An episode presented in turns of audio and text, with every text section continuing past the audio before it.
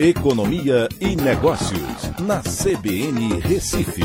Oferecimento Cicred Recife e Seguros Unimed. Soluções em seguros e previdência complementar. Olá, amigos, tudo bem? No podcast de hoje eu vou falar sobre. O novo ministro do Trabalho, Luiz Marinho, chegou a dizer que acabar com a modalidade né, criada pelo governo Bolsonaro do saque aniversário do FGTS mas voltou atrás no dia seguinte devido a muita repercussão negativa com relação a isso.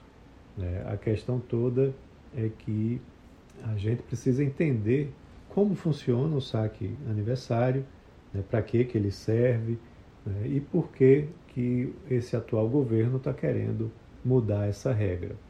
A grande questão é que você tem um dinheiro que é parte da remuneração do trabalhador e que fica obrigatoriamente depositado no fundo que remunera muito menos do que as aplicações do mercado.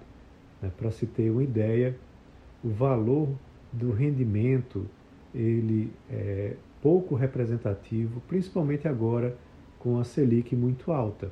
Em 2021, o rendimento do fundo foi de 5,83% e até superou o da poupança, que foi de 2,99% mas ficou muito atrás, por exemplo, da inflação, que foi de 10,06%.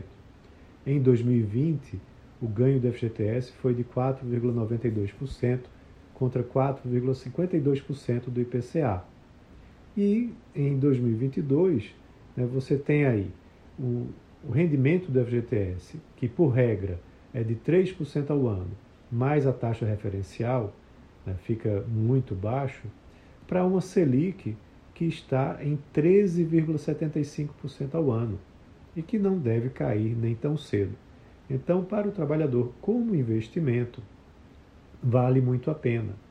E o mais importante é que a maioria dos trabalhadores que fazem o saque aniversário, é, eles contam como se fosse um 14 salário, né, porque ele tem um valor representativo e é utilizado muitas vezes para quitar dívidas, até porque você tem muitos dos trabalhadores é, nesse momento com bastante dívida.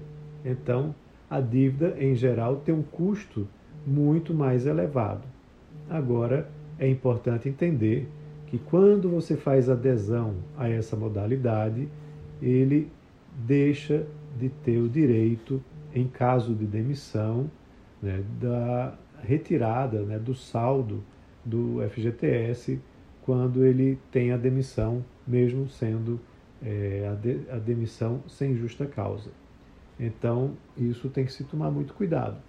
Para se ter uma ideia, 28 milhões de trabalhadores já aderiram a essa modalidade e retiraram, desde a entrada em vigor do saque aniversário, é, 34 bilhões de reais do FGTS.